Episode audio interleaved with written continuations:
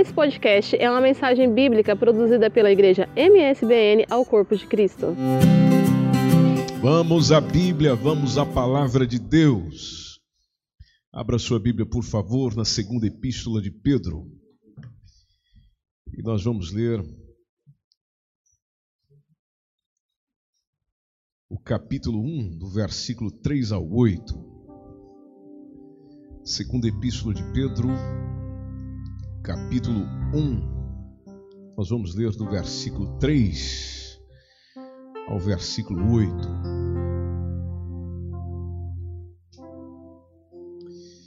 Encontraram? Diz assim a palavra do Senhor: Visto como seu divino poder nos deu tudo o que diz respeito à vida e piedade, pelo conhecimento daquele que nos chamou por sua glória e virtude, pelas quais ele nos tem dado grandíssimas e preciosas promessas, para que por elas fiqueis participantes da natureza divina, havendo escapado da corrupção que pela concupiscência há no mundo. E vós também, pondo nisto mesmo toda a diligência, acrescentai a vossa fé a virtude. Acrescentai a vossa fé a virtude, e a virtude a ciência, e a ciência a temperança, e a temperança a paciência, e a paciência a piedade, e a piedade o amor fraternal e ao amor fraternal, a caridade, ou seja, o amor. Porque se em vós houver e aumentarem estas coisas, não vos deixarão ociosos nem estéreis no conhecimento de nosso Senhor Jesus Cristo. Amém. Sexta-feira, teve uma, uma notícia que rodou o mundo onde um jovem perdoou uma ex-policial que matou o seu irmão. Quantos viram essa notícia? Uma pessoa viu, então somos dois. A maioria não viu. Passou em grande parte dos jornais, é, o vídeo se tornou viral na internet. É, uma senhora, ex-policial, Amber é o nome dela, ela foi condenada a 10 anos de prisão nos Estados Unidos pela morte de um vizinho. Só que o que é interessante, isso surpreendeu o mundo, é que isso não impediu que o irmão da vítima ele abraçasse no julgamento a policial e manifestasse o seu perdão. Isso aí o pessoal ficou surpreendido. Isso é um negócio de outro mundo. Por isso que chamou a atenção ah, o, o, o rapaz chegou a dizer, e nós vamos assistir o vídeo, que eu quero que você veja o que ele disse. Interessante nas palavras dele é que, se dirigindo a policial que matou o irmão dele, ele chega a dizer: Eu amo você. Eu amo você. Amo você como pessoa, assim como eu amo todo mundo. Eu não vou dizer que eu espero que você apodreça e que você morra como meu irmão, eu pessoalmente quero o melhor para você. Isso é coisa de crente ou não é? Isso é coisa de crente ou não é? Quem é crente aí? Opa! Vamos ver o vídeo?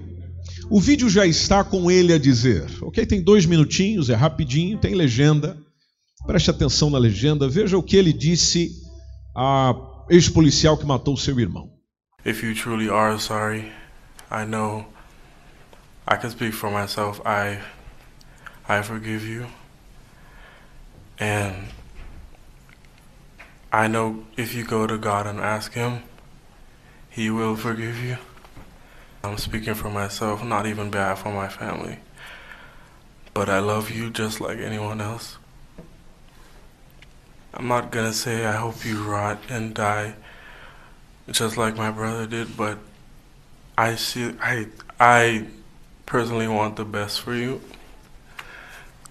And I, I wasn't gonna ever say this in front of my family or anyone, but I don't even want you to go to jail.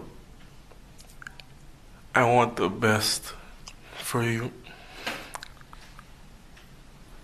Because I know that's what that's exactly what both of them would want you to do. And the best would be give your life to Christ. Again, I love you as a person. And I don't wish anything bad on you.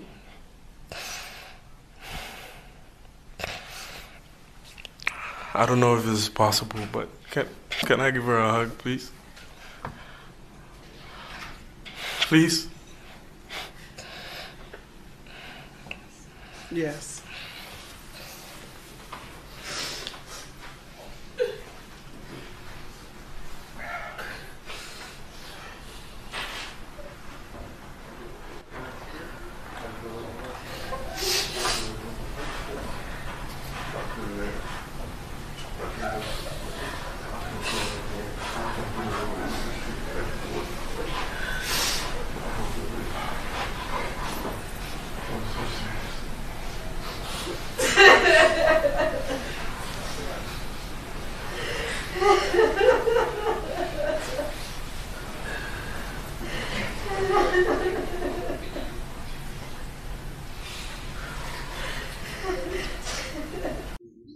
Vamos aplaudir o Senhor pela vida dele.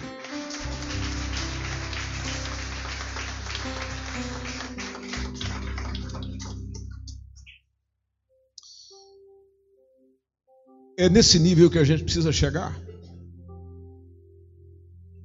É, é, nesse nível que Jesus nos chama a chegar. De você poder olhar para quem fez mal para você, para quem te feriu, para quem te provocou dor, para quem te provocou aflição, choro, e olhar para essa pessoa e dizer: Eu te perdoo. E eu te perdoo ao nível de não querer nem que você vá para a cadeia. Ou seja, de ver você livre. Na verdade, o livre ali era o menino. Porque o menino não, não quis nem prender a, a, a raiva ou, ou qualquer tipo de sentimento de rancor dentro dele mesmo. Ele simplesmente foi liberando tudo. Dizendo: Olha, está tudo tão livre, eu estou tão livre que eu quero liberdade para você e eu te perdoo. E eu te perdoo. O mundo olhou para isso e ficou assustado. Eu olhei para isso e simplesmente pensei: é o que Jesus queria que nós fizéssemos. O menino é cristão, ele é evangélico. O pai dele deu uma entrevista posteriormente e ele falou: Olha, o mundo ficou surpreendido com o que o meu filho fez, mas nós ensinamos ele a fazer assim desde pequeno. Desde pequeno. E o resultado está aí. É, às vezes que você pensa, o que seria glorificar o nome do Senhor com as minhas atitudes? É isso aí. É isso aí. Deus é glorificado nisso aí. Deus é exaltado nisso aí. Deus é honrado nisso aí. Não é você indo lá e cravando a faca em quem te feriu, não. Não é você tentando complicar a vida de quem te feriu, não, não, não. É, é perdoando, é perdoando, é perdoando. Eu te perdoo, eu te perdoo. Posso te dar um abraço? Você viu o pedido dele? Posso te dar um abraço? Por outro lado, sexta-feira, e essa nós não vamos mostrar o vídeo, porque eu não quero complicar a vida do nosso primeiro-ministro. Vocês sabem que hoje foram eleições. Sexta-feira, o nosso primeiro-ministro saiu para uma ruada é, em Lisboa. Lá chegou um senhor, começou a discutir com ele, dizendo que ele estava é, em merecidas férias, num tom irônico, quando aconteceu aquela situação desastrosa de Pedrógão Grande. O primeiro-ministro começou a bater boca com ele, falou que isso era mentira. É mentira. É mentira. O senhor também não baixou a voz e continuou falando. Bom, o primeiro-ministro saiu, nervoso, irritado. O senhor continuou provocando. O que, que ele fez? Voltou e partiu para cima do senhor. Do senhor que estava discutindo com ele. Quem segurou ele foram seguranças que ele ia meter um tapa na cara daquele homem. Depois ele deu uma entrevista dizendo: Eu também sou carne e osso, também sinto. Dois exemplos no mesmo dia, na mesma semana, de um indivíduo que simplesmente, devido ao estresse, à pressão, à crítica, porque ele nunca foi tão criticado como nessa semana, todo mundo batia nele, é, levou um homem a simplesmente explodir. Por outro lado, nós temos lá um menino, um jovem, que tinha toda a razão para explodir, porque o que aquela senhora fez com ele não foi mentira, o crime verdadeiramente aconteceu, é, mas lá está ele dizendo: Eu te perdoo. Deixa eu te dar um abraço. Isso me lembra temperança. Por isso que o texto que nós estamos lendo fala lá de temperança. O que, que seria temperança? Temperança é o domínio próprio em ação. É nos dominar. A, a ideia principal de temperança é de ter força, é, é de ter poder, é, é de ter o domínio sobre o meu ego, sobre eu mesmo, sobre a, a minha petulância, a minha insistência, a minha arrogância, a minha brutalidade, a minha vanglória, ao meu orgulho. É, é, é eu conseguir dominar isso, é o controle de si mesmo, mas atenção, não sozinho, porque sozinho a gente não consegue é sob a orientação do Espírito Santo. Você pode repetir comigo? É sob a orientação do Espírito Santo. Por que, que isso é importante para nós? A Bíblia diz em Provérbios 16 e 32 que é melhor o longânimo do que o valente. É, é melhor o indivíduo que se controla, se domina, do que aquele que parte para cima. O texto diz que aquela pessoa que governa o seu espírito é, é, é melhor do que aquele que toma uma cidade, do que aquele que age com violência, do que aquele que simplesmente parte para cima e arrebenta tudo. Certo é que a gente vai por dentro da Bíblia e vamos vendo que lá na criação, lá no princípio, lá no início das coisas, Deus dotou o homem, Deus dotou a cada um de nós com certas faculdades visando a nossa sobrevivência. Ou seja, que a gente continuasse existindo e vivendo aqui. Só que com a entrada do pecado, essas aptidões, aptidões inatas, ou seja, que Deus plantou em nós, colocou em nós, foram contaminadas. Aí, a partir da, daquilo que nós encontramos é, em Gênesis, é quando vão surgindo uh, o uso dessas aptidões inaptas de uma forma desequilibrada, de uma forma descontrolada. É onde entra glutonaria, é onde entra suicídio, é onde entra prostituição, é onde entra a, a, servidão ao pecado, ganância, cobiça, ou seja, tudo dessas, dessas condições inatas que Deus pôs para a sobrevivência, por estarem deformadas pelo pecado, nos fez ficar ruins. Então, esses, esses pecados que vão se manifestando e incomodando o mundo, aprisionando-nos aos nossos vícios e aos nossos desejos, a Bíblia chama de concupiscências da carne ou seja, os, os desejos da carne. E, e quando nós encontramos a, a, os textos que tratam desse assunto e nos dão alguma orientação nesse sentido, é, a temperança é que nos faz pensar, refletir, vivenciar um controle sobre isso. Ou seja, um domínio sobre isso, onde pela naturalidade você teria um tipo de comportamento, mas pela, pela espiritualidade, ou seja, pela presença do Espírito de Deus na sua vida, o seu comportamento é, é outro.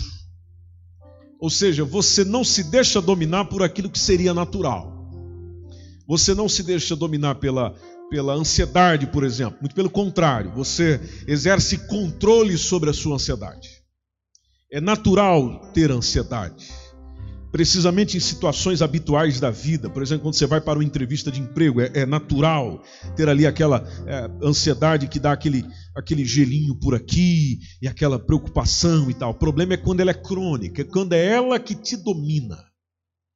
Você é escravo dela, é ela que lhe sujeita, não é ela que é sujeita a você. Ou seja, não há controle.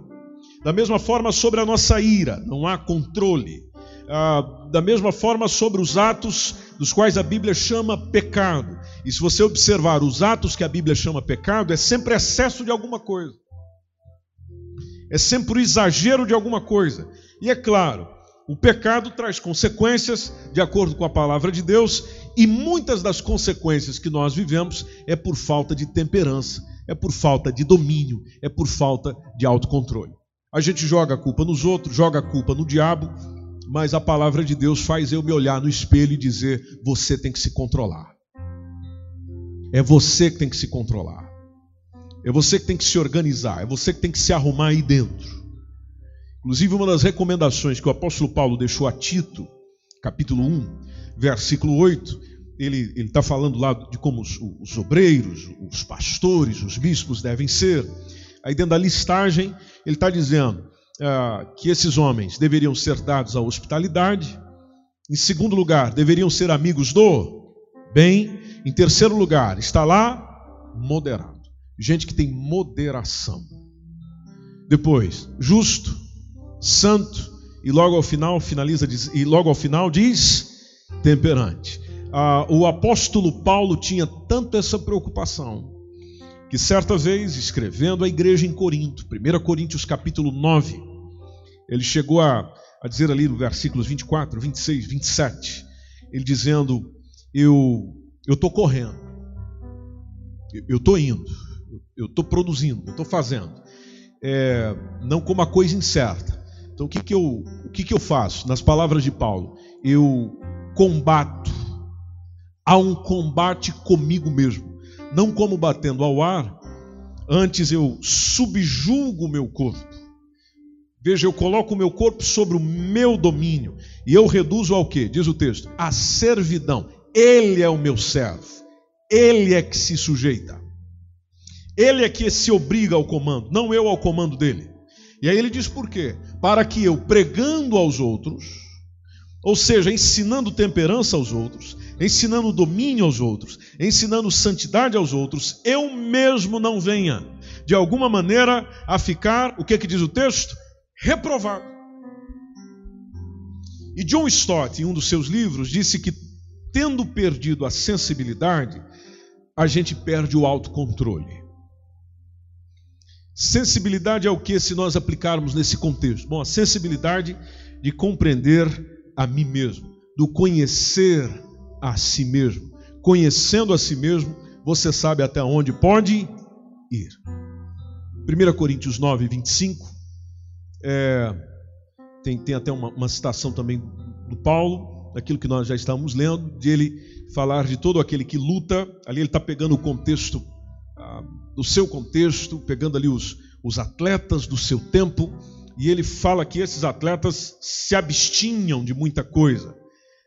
E, e eles faziam isso com uma, uma, uma ideia. Eles se abstêm para alcançar uma coroa corruptível, para alcançar um prêmio, para alcançar um troféu. E aqui eu sei que tem muita gente que faz desporto aí. Então você sabe muito bem. Você mantém a sua regularidade, você cuida da sua alimentação, você cuida dos seus treinos, ou seja, você se autodisciplina. Você disciplina o seu corpo para alcançar a meta que pretende alcançar. No caso de quem corre, para alcançar o prêmio que se pretende alcançar naquela corrida. Pois é, mas isso é corruptível. Isso é coisa que acaba. O apóstolo Paulo disse: Olha, eu estou fazendo a mesma coisa. Eu estou na corrida. Eu estou me esforçando. Eu estou me subjugando. Eu estou é, é, é, colocando sobre sub, subserviência a mim mesmo. Mas atenção, para alcançar uma coroa incorruptível.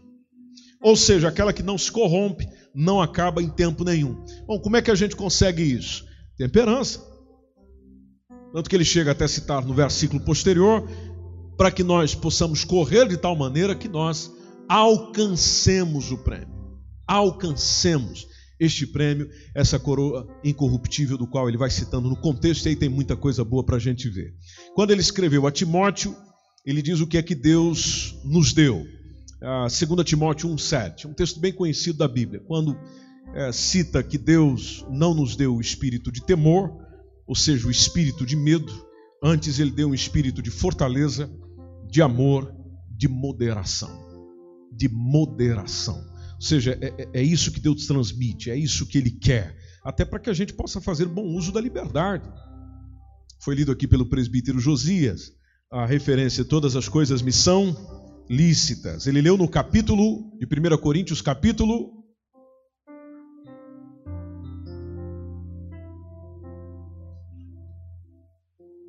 Quem acha que foi o 10?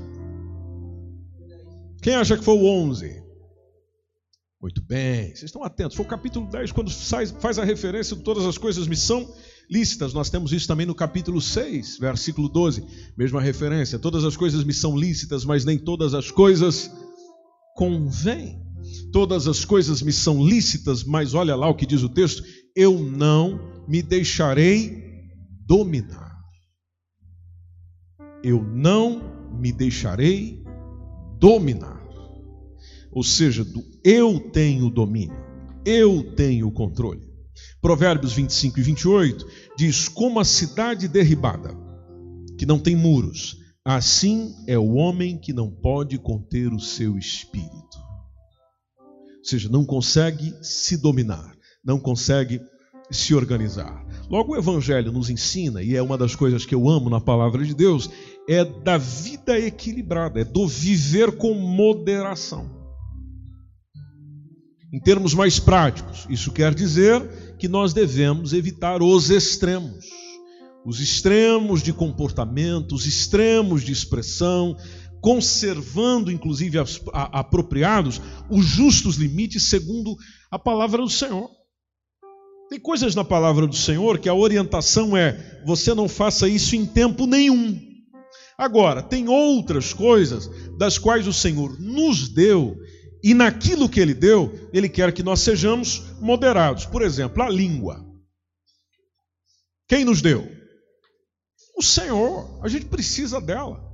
Aliás, estamos a falar e a conversar justamente pela possibilidade desse órgão tão maravilhoso que nós temos e que o Senhor construiu em nós.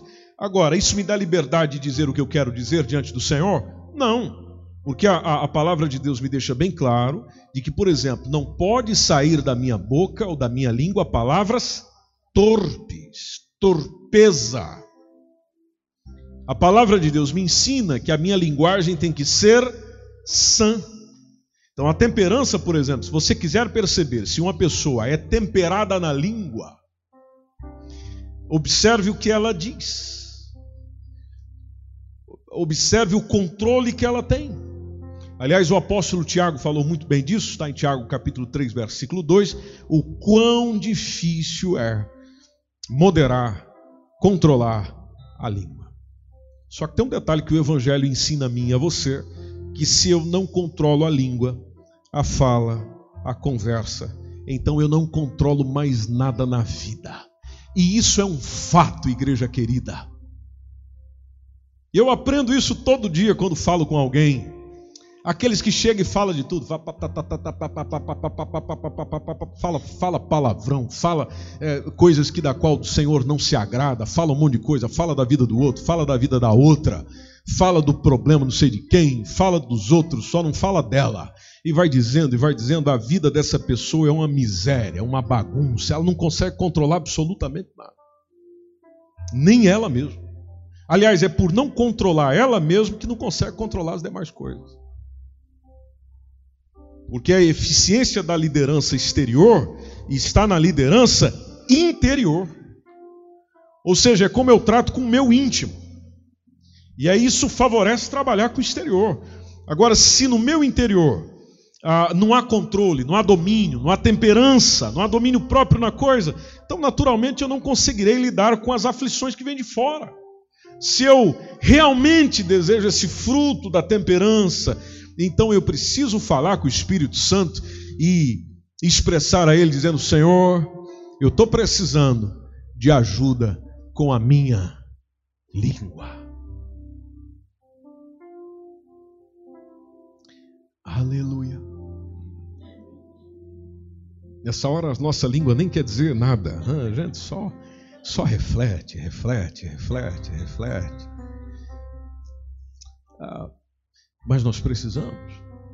Não, não, confunda as coisas, não quer dizer que eu não possa falar. Não, eu devo falar. Eu, eu devo falar. O, o que nós devemos observar é o que e como estou falando.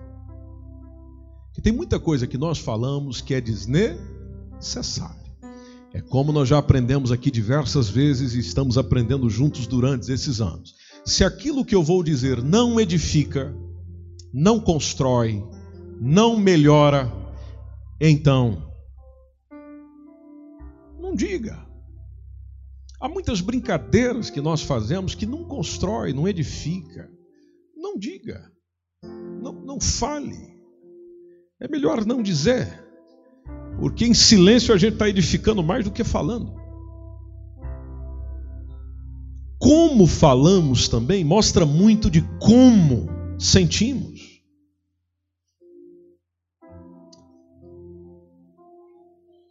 Às vezes nós falamos com um tonzinho de maldade, de, de, de provocação, aquele negócio de, de que você está realmente querendo alcançar ali. É, é, é aquela pessoa, é, é, é aquela, é, é, aquela. Alguém já passou por isso aí? Diga amém. É, já foi vítima disso aí? Você já foi autor disso também? Olha aí. Amém. eu também. Eu também. O que nós precisamos? Senhor, me ensine a ter domínio sobre a minha língua. Eu quero falar, Jesus. Tem muita gente que precisa falar, precisa falar, precisa falar. Tudo bem, fale, mas fale com domínio. Domínio. Do qual aquilo que você está dizendo, se você tivesse que comer o que está dizendo, você comeria. Se alguém lhe gravar que às vezes a gente está vivendo o dia e não estamos percebendo isso. Às vezes tem pessoas nos gravando. Se aquela gravação viesse a público, você não teria do que se envergonhar. É dizer, eu assumo o que disse. Será que é possível nós fazermos isso? É possível vivermos isso? Vocês acham que sim ou não? Aleluia. Já imaginou se aquilo que eu falei do fulano de tal chega lá para o fulano de tal e aí alguém usado pelo Senhor ou pelo diabo, não sei, chega e leva essa gravação lá e diz: Olha aí o que o fulano falou de você. Aí você ouve aquilo. E aí você fica sabendo que o fulano ouviu aquilo. E aí? Nós chegaríamos dizendo: Não, eu assumo o que disse, falaria na sua frente. Ou diríamos: como acontece nas novelas e nos filmes, não é isso que você está pensando. Não é isso que você está pensando. Hoje em dia, por exemplo, existem aplicativos que gravam as nossas conversas de telefone. E às vezes alguém te liga, dizendo: Olha, deixa eu falar para você do que a fulana fez. E aí a gente entra na conversa. E aí não imaginamos que tudo aquilo que você tinha também sobre a fulana, você vai ali descarregando, e você está sendo gravado. E isso um dia será usado para jogar na sua cara. Por isso que é melhor eu viver o quê? Viver moderadamente. Ah, eu penso que a melhor postura é: vamos falar do fulano? Vamos, vamos falar do fulano. Então vamos falar dele como se ele estivesse aqui. Isso nos evita imensos problemas. Vamos falar dele ou dela? Vamos, vamos. Então vamos imaginar que ele ou ela está aqui. A nossa conversa será no nível, na especificidade, na maturidade de como se ele ou ela estivesse aqui. Nós evitaríamos muitos problemas. Muitos problemas. Senhor, ensina-nos a moderar a nossa língua se você faz essa oração como eu, diga amém. Nos hábitos cotidianos, 1 Coríntios que nós lemos no capítulo 6, versículo 12, mas se a gente continuar lendo ali até o versículo 20, nós aprendemos a importância de honrar a Deus, por exemplo, através do nosso corpo. Inclusive nessa passagem, é, não trata-se apenas ah, só a respeito da imoralidade sexual, mas também ela, ela se refere a qualquer prática que desonre o corpo e, consequentemente, desonre a Deus. O caso da glutonaria, o caso da bebedice, são hábitos pecaminosos. Hábitos pecaminosos contra os quais nós somos advertidos na Bíblia. Nós somos chamados a atenção na palavra de Deus. E aí eu vejo alguém, às vezes, repreendendo o outro por causa do alcoolismo. Oh, o irmão bebe, o irmão bebe, a irmã bebe, a irmã não sei o quê. Pois é, mas a quantidade que você come?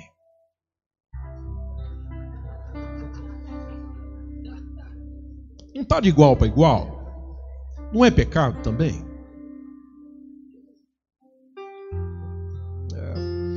É, é falando do pecado do outro quando a gente comete, só não comete o mesmo, mas é, o princípio é o mesmo. O princípio é o mesmo, ou seja, eu estou sendo é, incoerente. Incoerente. Nós aprendemos recentemente aqui nas pregações anteriores sobre a incoerência. Ou seja, eu, eu aponto para o outro, mas eu faço igual. Então é, é preferível, se, se eu vou falar do pecado do outro, falamos dos nossos pecados. Então, olha, eu peco assim, o outro peca assim, nós estamos pecando aí. E precisamos do Senhor. Li uma frase essa semana que diz: ah, Deus não se preocupa tanto com as vezes que você peca, ele se preocupa é com as vezes que você pede perdão e se arrepende. às vezes nós estamos mais pecando do que pedindo perdão e se arrependendo. E o que o Senhor quer para nós é que, reconhecendo que somos pecadores, a gente se volte para Ele, peça perdão e se arrependa. Igreja querida do Senhor, sabemos o que é arrependimento? O que é arrependimento? O que é arrependimento? Deixar o pecado. Esse é arrependimento. É esse aí. Não é aquela, aquela tristeza que você sente, diz: Ai, Senhor, me perdoa, eu estou aflito com o meu pecado, com a minha condição e tal. E, e chora, e molha uns três lenços, e canta um corinho, e pede perdão. E, Ai, eu sinto que o Senhor me perdoou. Aí passou duas horas, lá estou eu de novo fazendo a mesma coisa. Não, arrependimento é deixar, é abandonar.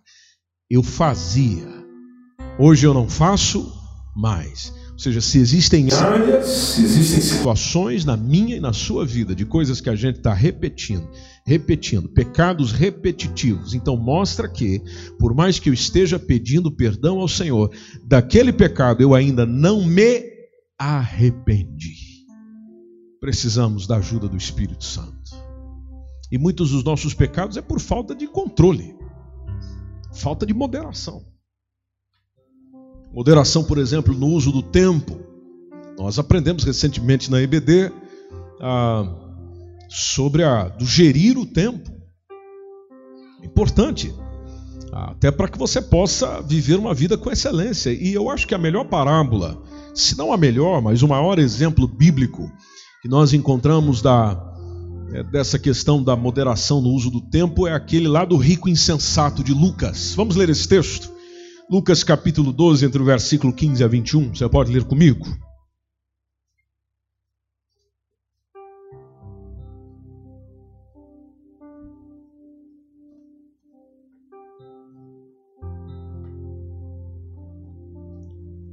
Vamos entender o contexto, porque o contexto é sempre interessante.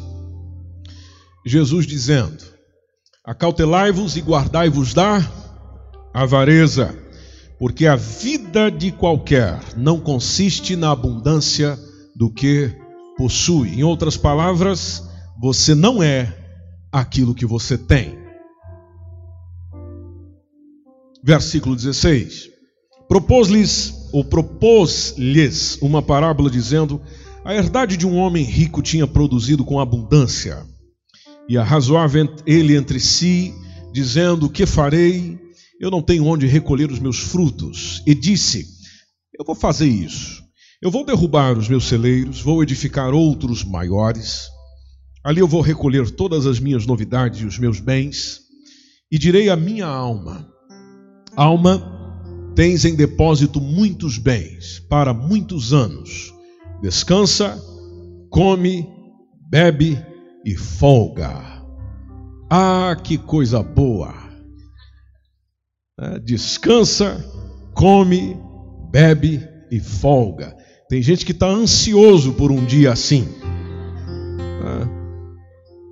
Interessante a expressão de Jesus no versículo 20, dizendo: Mas Deus lhe disse. Veja que não foi outro ser humano, outra pessoa, não é Deus que chega para o indivíduo e, e, e coloca para ele a seguinte designação: já começa chamando carinhosamente de louco.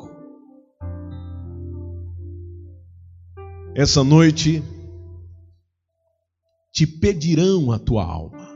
Você está aí dialogando com a tua alma, dizendo: vamos comer, vamos beber, vamos folgar, vamos descansar. Mas essa noite, a sua alma vai ser pedida. E o que tens preparado? Para quem será? Aquilo que você trabalhou, ralou, é, construiu é, ambientes maiores, para você guardar tudo, para quem será? Aí Jesus conclui. Jesus diz, as, Jesus diz, assim é. Assim é aquele que para si ajunta tesouros, mas não é rico para com Deus. Não é rico para com Deus. Por que esse texto? Porque Jesus destaca aqui a importância de usar o nosso tempo com sabedoria ah, em seu discurso com relação à, à, vigilância, que é o que nós encontramos aqui, para que usando o tempo com sabedoria, a gente saiba, a gente compreenda que a moderação em tudo nos faz ter uma vida com qualidade, não só nesse, né, nessa vida terrena, onde nós estamos, mas também eu não posso esquecer daquele que me permite ter esta vida, que é justamente Deus, como já foi dito aqui pelo presbítero Josias, ou seja, o crente equilibrado, ele vai saber dividir, ele vai saber se organizar o tempo com a família, o tempo para o trabalho, o tempo para o estudo da Bíblia, o tempo para a casa do Senhor, o tempo para a oração, o tempo para o descanso, o tempo para o lazer, ou seja, ele saberá gerir isso desde que a moderação também faça parte da sua vida, o domínio, o autodomínio, o domínio próprio faça parte da sua vida. Tem gente que não tem tempo para aquilo porque não tem domínio. Não tem tempo para orar porque não tem domínio. Não tem tempo para as coisas de Deus porque não tem domínio. Não, não consegue se dominar, não consegue se controlar nisso.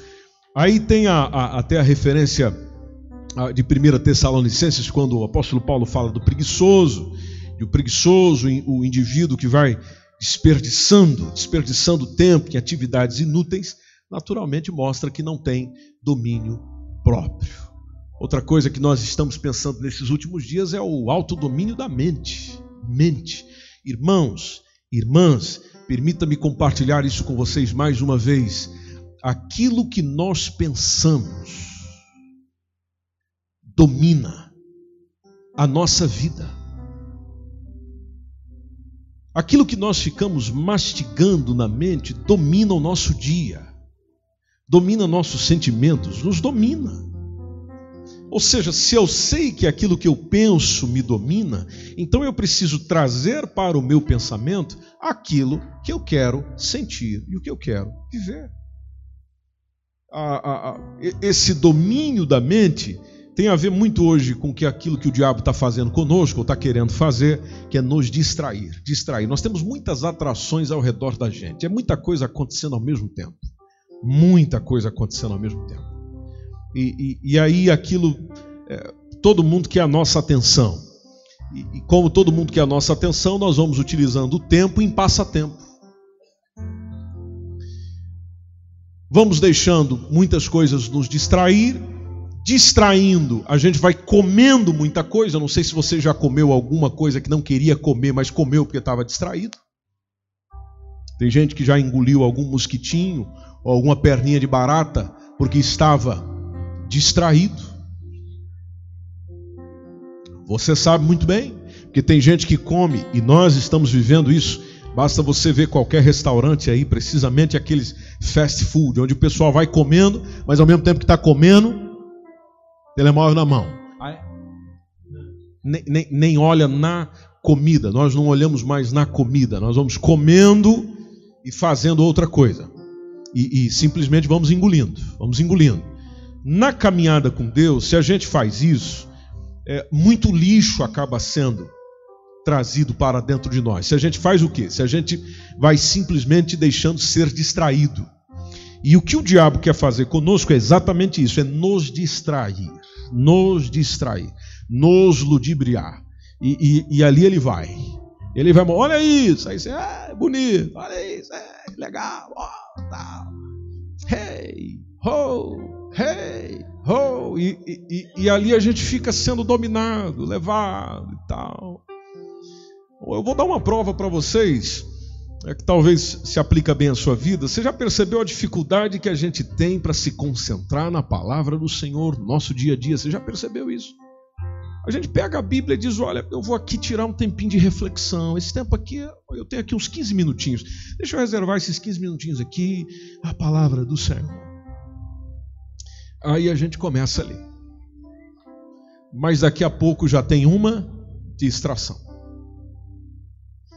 E, e, às vezes a gente começa ali a palavra do Senhor, mas você já percebeu que da nossa mente começa a vir um monte de coisa?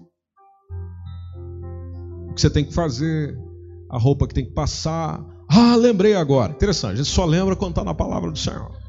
É a mesma coisa de dormir, a gente só dorme se tiver que orar. Né? Para orar eu tenho sono, para as outras coisas eu não tenho. Já percebeu isso? Distração, distração, distração. Aí a, a vida com Deus vai ficando muito seca, difícil, ruim. A igreja é uma chatice, as coisas de Deus. Ah, claro, naturalmente, porque eu, eu, eu, eu busco distração. Aliás, muitas pessoas vão às igrejas hoje em dia para buscar ser distraídas. Quando chama para uma reflexão séria, vamos pegar a tua vida e vamos levar para a palavra de Deus. Não, isso não, isso isso dói demais. Me diz alguma coisa aí que me distrai. E não é à toa que tem muitas igrejas hoje em dia que estão fazendo ah, nos púlpitos, os pastores estão descendo, quem está subindo e ficando são humoristas. Que apesar de falarem verdades excelentes, mas a risada que também nos distrai, você sabe que a risada provoca um, uma sensação gostosa em nós. É, a risada é o que é buscado. Ela não busca só a mensagem, ela quer rir. Estou vindo para rir, estou vindo para me divertir. Não que isso seja um problema, não que isso seja mal, mas eu que me refiro à intenção. Eu estou indo lá, eu estou indo ouvir esse cara, porque esse cara vai fazer eu dar risada. Não é a palavra de Deus, não é a mensagem que eu preciso para o meu coração, não é o riso. Da mesma forma, como nós estamos vendo também os púlpitos ser dominados por coach. Coach, que vem, traz uma palavra interessante para nós, e, e, e, aquilo também não quer dizer que é tudo é, deitado fora, não. Tem muita coisa importante, só que lá está, a minha alma não é alimentada com risada. Porque se fosse assim, então a gente colocava uns programas de humor, dava umas risadas e a gente já se sentiria bem. Agora você já percebeu que tem às vezes nós estamos assistindo alguma coisa que provoca riso, a gente até ri, mas a alma não sorri. Porque a única coisa que faz a alma sorrir, aliviar, descansar, serenar, eu já fiz uns movimentos aqui, já ia dizer dançar. Alma dançar é a palavra de Deus. Palavra de Deus. Palavra de Deus. Pode ser rindo ou pode ser sério. Palavra de Deus. É ela que nos faz. Logo, a distração que nós estamos é, tendo no nosso tempo exige domínio, domínio da minha mente, domínio da minha mente, domínio, domínio, domínio, domínio, domínio, domínio. E aí como é que a gente faz isso? Bom, Fazemos isso da seguinte forma: vamos lá, eu falo e você repete. O que eu leio, o que eu vejo o que eu ouço causa impacto na minha mente. É isso aí. O que eu leio, o que eu vejo e o que eu ouço causa impacto na minha mente. Então, se a gente já sabe disso, o que, que a gente pode fazer? Eu vou tomar cuidado com o que eu leio, vou tomar cuidado com o que eu vejo, vou tomar cuidado com o que eu ouço. Porque qualquer coisa que entre por essas vias, por esses sentidos, vai ficar. O que ficar, eu vou pensar. O que pensar, vai me dominar. Porque é o pensamento que nos orienta. Que a gente sente, que a gente fala, é o pensamento. Não tem como fugir disso aí. Por isso eu finalizo lendo Filipenses 4 e 8 vocês conhecem esse texto e eu te convido a ficar em pé quando ele diz: quanto ao mais irmãos. Vamos profetizar sobre a vida do irmão aí? A gente sempre profetiza umas coisas que vêm do coração, né? Vamos profetizar esse texto. Chame esse irmão pelo nome, se você conhece. Se você não conhece, pergunte qual é o nome dela e diga: Fulano, tudo que é verdadeiro.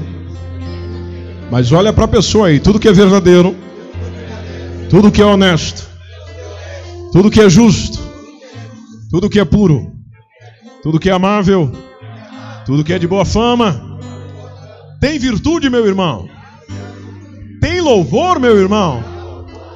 Então pense nisso, pense nisso. O dedinho do profeta, ó, pense nisso.